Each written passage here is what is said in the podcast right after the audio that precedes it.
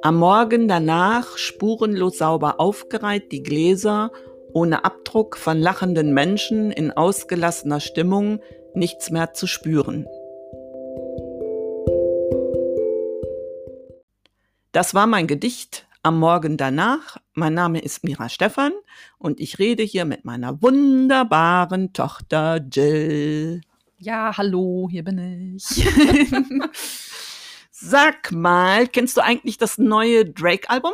Also ich bin jetzt ehrlich gesagt überrascht, dass du davon gehört hast. Ja, da kannst du mal sehen, ne? Deine ja. alte Mutter, ne? Ja. ja, ja, ich habe gestern die Vorstellung des Albums im Podcast äh, Machiavelli äh, Rap und Politik gehört. Mhm. Übrigens sehr empfehlenswert. Ähm, ich muss sagen, auch wenn ich mit 60 nicht zur, jetzt, oh, jetzt habe ich mein, mein, mein Alter verraten. Vergesst das alle oh. mal bitte. Also, wenn ich auch nicht zur Zielgruppe gehöre ja. äh, und Rap auch nicht unbedingt zu meiner Lieblingsmusik zählt, fand ich das aber schon ganz interessant. Und ähm, naja, Rap ist eben so eine Sache, ne? Du weißt schon, so zu frauenverachtend oder mhm. wie Salva da in diesem Podcast sagte, da handelt es sich um toxische Männlichkeit. Hm. Und sie nennt dann vier Gründe, warum das neue Drake-Album Trash sei. Wenn es hm. euch interessiert, liebe HörerInnen, hört mal in den Podcast rein. Also der ist wirklich gut gemacht und lässt sich auch gut hören. Ja, also den Podcast kenne ich sogar auch, beziehungsweise die Folge jetzt, die habe mhm. ich teilweise gehört, ah, ja. ähm, noch nicht ganz. Aber ähm, krass fand ich dann, dass Drake in dem Lied Girls Want Girls auf diesem neuen Album eben ähm, diese Line rappt, das haben die in dem Podcast erzählt ähm, mhm. oder besprochen, äh, dass er da so diesen MeToo-Bezug bringt. Mhm. Also irgendwie sagt er, dass, dass die Frau so sagt, ich bin, ich bin lesbisch oder es geht irgendwie um Les Lesben auch. Und er sagt, ja, ich auch, also MeToo, ne? So, so you, you, are a lesbian, me too, äh, äh, rappt Drake da so. Mhm. Und das fand ich schon krass. Ich habe also ich hatte mir jetzt gar keine Gedanken so darüber gemacht. Da siehst du es halt wieder. Also ich höre Drake seit 2014 und ich habe noch nie so wirklich auf die Texte mal geachtet. Also mhm, ist, so richtig, ne? Ja, das ist falsch. Also, ja, ich weiß. Ne? Also gut, ich meine, bei ein paar Liedern, da war das jetzt auch nicht so frauenverachtend, also gar nicht. Oder komisch, das mit diesem MeToo, das fand ich jetzt schon interessant und auch eine bekloppte Aussage in dem Lied eigentlich, muss ich sagen. Ne? Mhm. Aber ähm, bei den anderen Liedern, die ich so gehört habe, da äh, war das nicht der Fall, dass die Texte so in eine Richtung vielleicht gingen oder so beachtenswert waren. Ja, aber also, ich denke auch mal mit der deutschen äh, Übersetzung oder Umsetzung äh, ist, ist das ja auch ein bisschen schwierig, glaube ich. Ne? Ja, wie meinst du jetzt? Also ja. Wenn man sich das übersetzt im Kopf, oder? Genau, also dass es nicht immer dann eins zu eins zu übersetzen Ach so, geht. ja, genau. Ich, ne? Ja, genau, eben. Ja, es sind, gibt ja auch wirklich so Sachen, die nur im Englischen funktionieren. Witze mhm. auch oder so, das denke ich immer bei Serien. Ähm, aber jetzt zu Drake nochmal. Ich habe bei dem neuen Album, dieses Certified Lover Boy, ähm, irgendwie keine mega Weiterentwicklung feststellen können. Mhm. Also ich habe jetzt noch nicht alle Lieder gehört, muss ich dazu sagen. Aber es klingt halt irgendwie immer so, hm, so seit 2014 klingt er irgendwie so ja, gleich irgendwie, man erkennt ihn einfach immer sofort wieder und irgendwie mit den Texten, diesen inhaltlichen, habe ich jetzt auch nicht so viel Neues oder wie gesagt, eine Weiterentwicklung mhm. festgestellt. Naja, aber ähm, irgendwie so ein bisschen komisch fand ich aber eine äh, Aussage bei dem Machiavelli-Podcast. Das äh, war zu der Line in dem Album ähm, All My Sons Around the World oder so ähnlich. Äh, da meinte Salva, das klinge, als hätte er alle möglichen Frauen geschwängert und überall jetzt Kinder auf der Welt.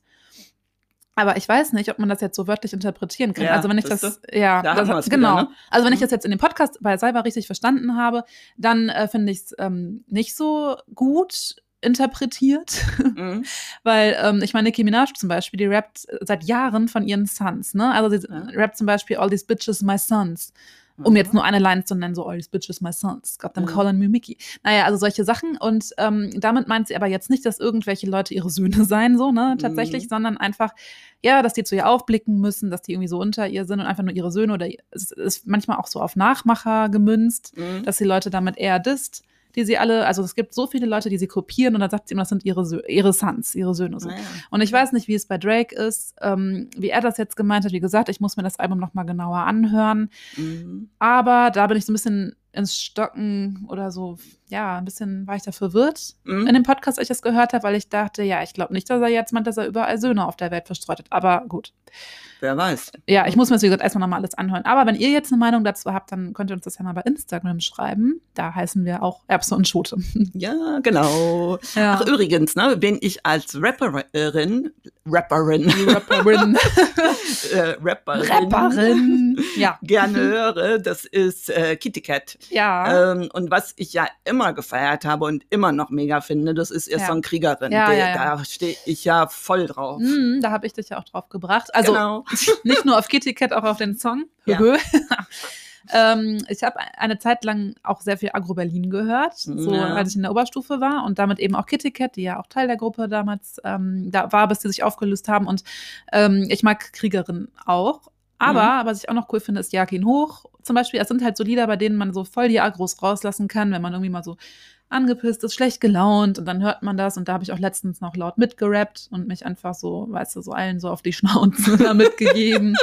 Also wirklich einfach rauslassen und das hilft voll, meiner Meinung nach. Mhm. äh, übrigens, äh, was ich, wo ich gerade drüber nachdenken muss, ne, also Mhm. von Kitty Cat habe ich schon lange nichts mehr gehört. Also ihr letztes Album ähm, Love and Hip Hop, das kam ja 2018 Mm, raus. Ja, ja, ja. Ne? Aber anscheinend schreibt sie auch für andere SängerInnen, also zum Beispiel Glasperlenspiel. Ah ja. Ähm, das habe ich mal irgendwann mal nachgeschaut, weil mich das einfach interessierte. Und äh, mit dem Glasperlen, mit der Glasperlenspiel-Single äh, Royals und äh, Kings, Kings, da ne? genau. Zungenbrecher, ne? Ja, total. Ne? Ja, nee, das ist auch, auch weil gerade mein, mein Gehirn Glasperlenspiel Ja, noch so im Kopf hatte und da musste ich Ja. äh, an Hermann Hesse denken. Ach so, ach ja, das, ja, ja, An das war auch Roman. benannt, ne? Ja, genau. Ja, ja. Also du meinst jetzt äh, die Single Royals and Kings. Ne? Genau. Ne? Und ja. Ähm, damit erreichte bereits die dritte Single des Duos, an dem äh, Kitty Cat mitgeschrieben hat, die Charts. Das finde ich echt auch eine interessante Info. Oh, das wusste ich jetzt zum Beispiel auch nicht. ja, ne? kannst mal sehen. Ne? Ja, aber was ich auch noch, ich finde es halt ganz lustig, dass du sie jetzt erwähnst. Ähm, Mhm. Das ist nämlich noch gar nicht lange her, da habe ich was von Kitty Cat auf Instagram mal wieder mitbekommen. Mhm. Also ich folge ihr jetzt gar nicht, aber ich folge auch gar nicht so vielen. Ähm, aber ich folge zum Beispiel Shireen David, Ach, die. Die mittlerweile ja fast jedem bekannt sein dürfte. Oh. Also von der YouTuberin zur Deutsch-Rapperin.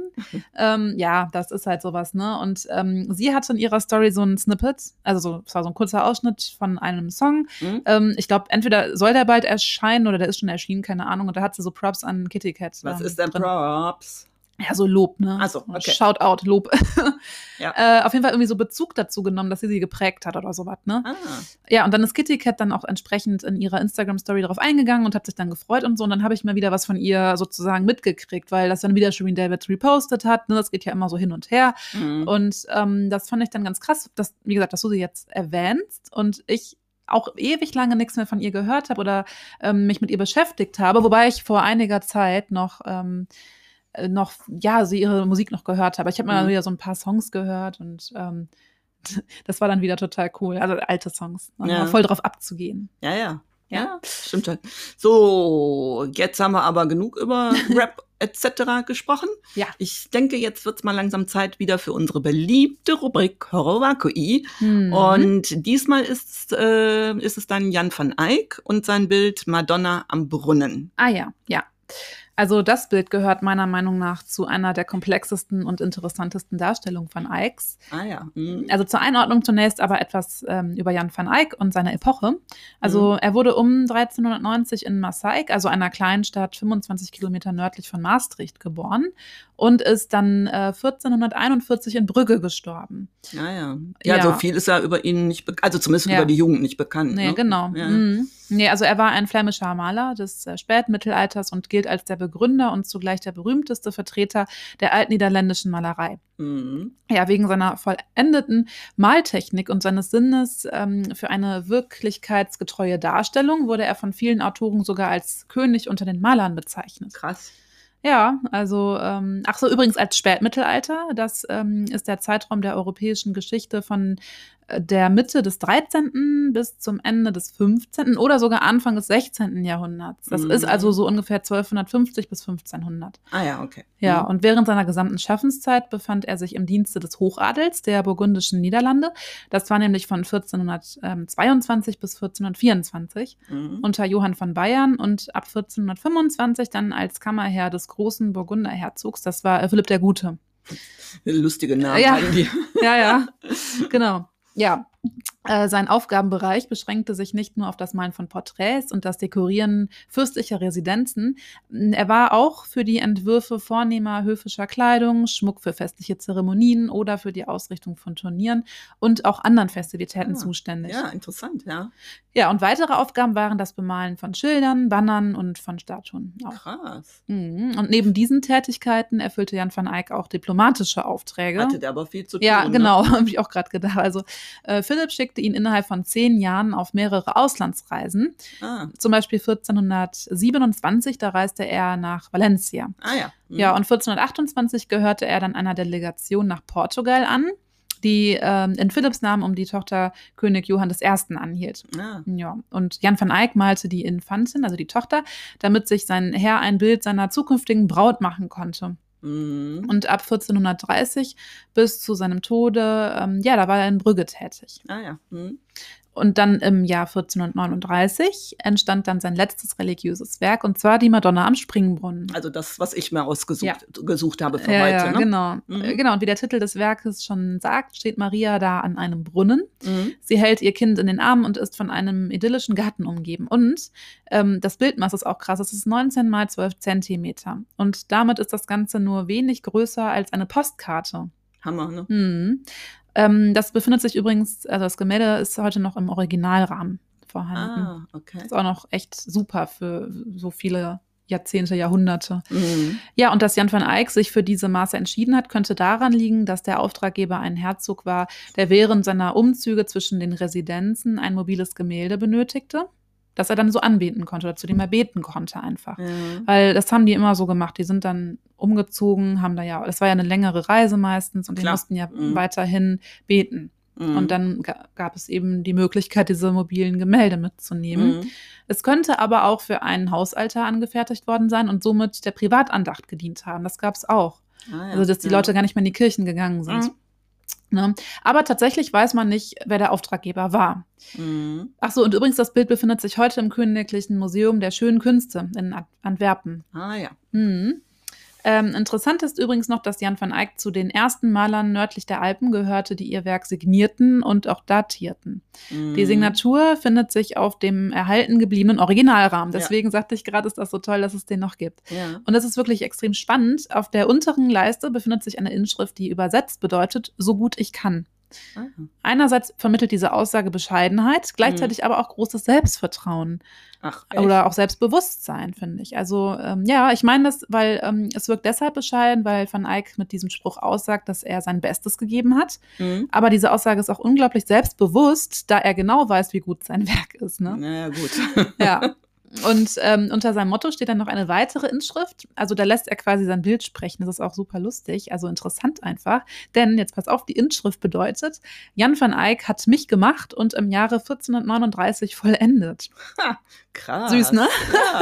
ja. Lässt er das Bild das so sagen. Ja, Hammer. und ähm, mh, auf dem Bild sieht man dann äh, eine schlanke Frau mit feinen Händen und einem kleinen Kopf, deren Haare aus der hohen Stirn gestrichen sind. Und Mhm. Sie hat so ganz zart gezeichnete Augenbrauen und ähm, die Augen, die sind jetzt nicht besonders groß, die liegen so recht flach ähm, im Gesicht auf. Und ihre äh, Nase ist übrigens ja lang und schmal dargestellt. Der Mund ist klein und ihre Lippen fein. Ah. Das war ein Reim. ja. Das auch. Also es geht immer weiter.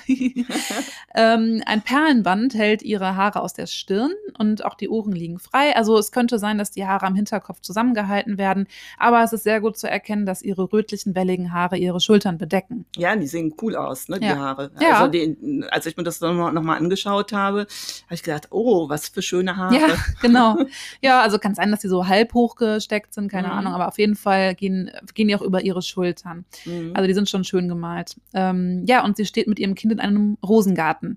Äh, Mutter und Kind sind in der innigsten Verein Vereinigung dargestellt. Ja, das ist ne? mir auch aufgefallen. Ja, Ja, ja. stimmt. Ja. Ja, also sie drückt das Kind mit beiden Händen an sich und guckt es so an. Und Mhm. das Kind verbirgt sein Gesicht in ihrem Hals und hat einen Arm da so um sie gelegt und in der anderen hat es einen Rosenkranz ergriffen. Mhm. Und übrigens ist es in äh, Windeln gewickelt. Und die hängen so von dem Oberschenkeln ähm, so vertikal äh, in Falten herab. Ah, ja. Also sehr lang Mhm. auch. Ja, ja, stimmt. Ja, Ne? ja, ja, ja. Ich habe es mir ja auch angeguckt. Genau. Ja, ja, ich erinnere mich jetzt auch wieder. Ja, Ja, und die beiden Figuren sind nur mit sich beschäftigt und wirken, als seien sie völlig unbeobachtet.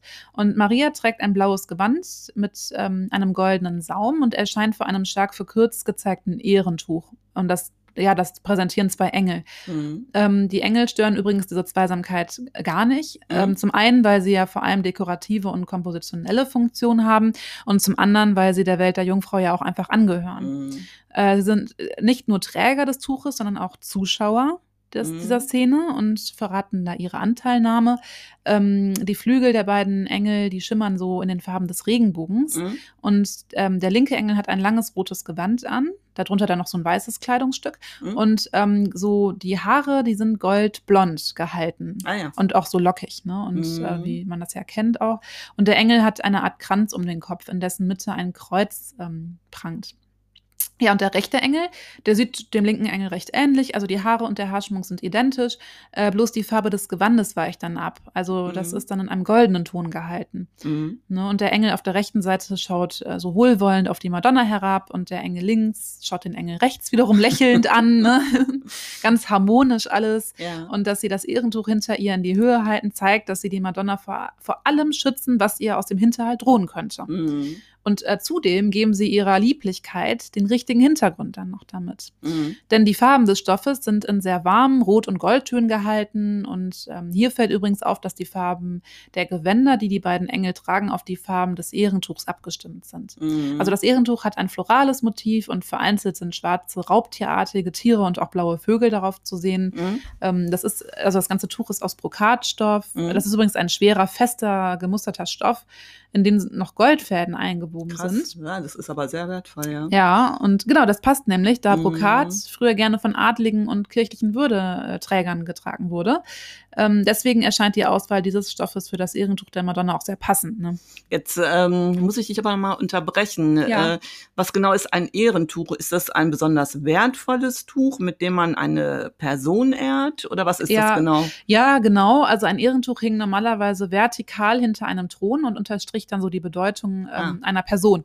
Und das ist auch ein Symbol der Autorität. Also Mhm. hast du das schon ganz richtig eingeordnet. Yeah. Ja, und zurück zum Bild. Also am linken Rand ist dann ähm, noch ein Messingbrunnen mit einem Löwen zu sehen. Mhm. Der Sockel des Brunnens ist sechskantig und der glänzt auch so zart an den Stellen, auf äh, die dann das Licht fällt. Also ich finde, dass das Ganze echt äh, Ruhe und Gelassenheit ausstrahlt und wie ich auch schon sagte, auch irgendwie so Harmonie. Mhm. Ähm, achso, und abschließend möchte ich euch noch was äh, Interessantes erzählen. Denn äh, ungewöhnlich an diesem Gemälde ist, dass Jan van Eyck hier die Madonna in einer blauen Heuke darstellt. Also Mhm. zur Erklärung, Heuke ist ein ärmelloser, glockenförmig geschnittener und auch fast wadenlanger Umhang des Mittelalters, Ja. der bei Männern über die Schulter ähm, geschlossen wurde ja. und da bei Frauen äh, jedoch über den Kopf gelegt wurde. Mhm. Und die Verwendung der Farbe Rot äh, für die Bekleidung von Madonnen- oder Gottvaterfiguren äh, ist ein Charakteristikum der niederländischen Malerei des 15. Jahrhunderts. Mhm. Also in den Niederlanden schätzte man zu dieser Zeit besonders scharlachfarbene Gewänder, die mit dem teuersten Textilfarbstoff Kamin gefärbt waren. Ähm, dieser Farbstoff wurde aufwendig aus den Eiern der Schildlausarten gewonnen. Ja, und entsprechend dem Modegeschmack seiner niederländischen Zeitgenossen verwendete Jan van Eyck bei mehreren Madonna-Darstellungen als untere Farbschicht ähm, Zinnoberrot und übermalte dann diese lichtempfindliche Materie mit transparentem ähm, Krabplack. Ah, interessant, ja. Ja, ähm, italienische Maler verwendeten dagegen für die Darstellung der Madonnengemälde bevorzugt das kostbare Ultramarin. Ah, jetzt kommen wir zu dem blauen Genau. Gewand, ja.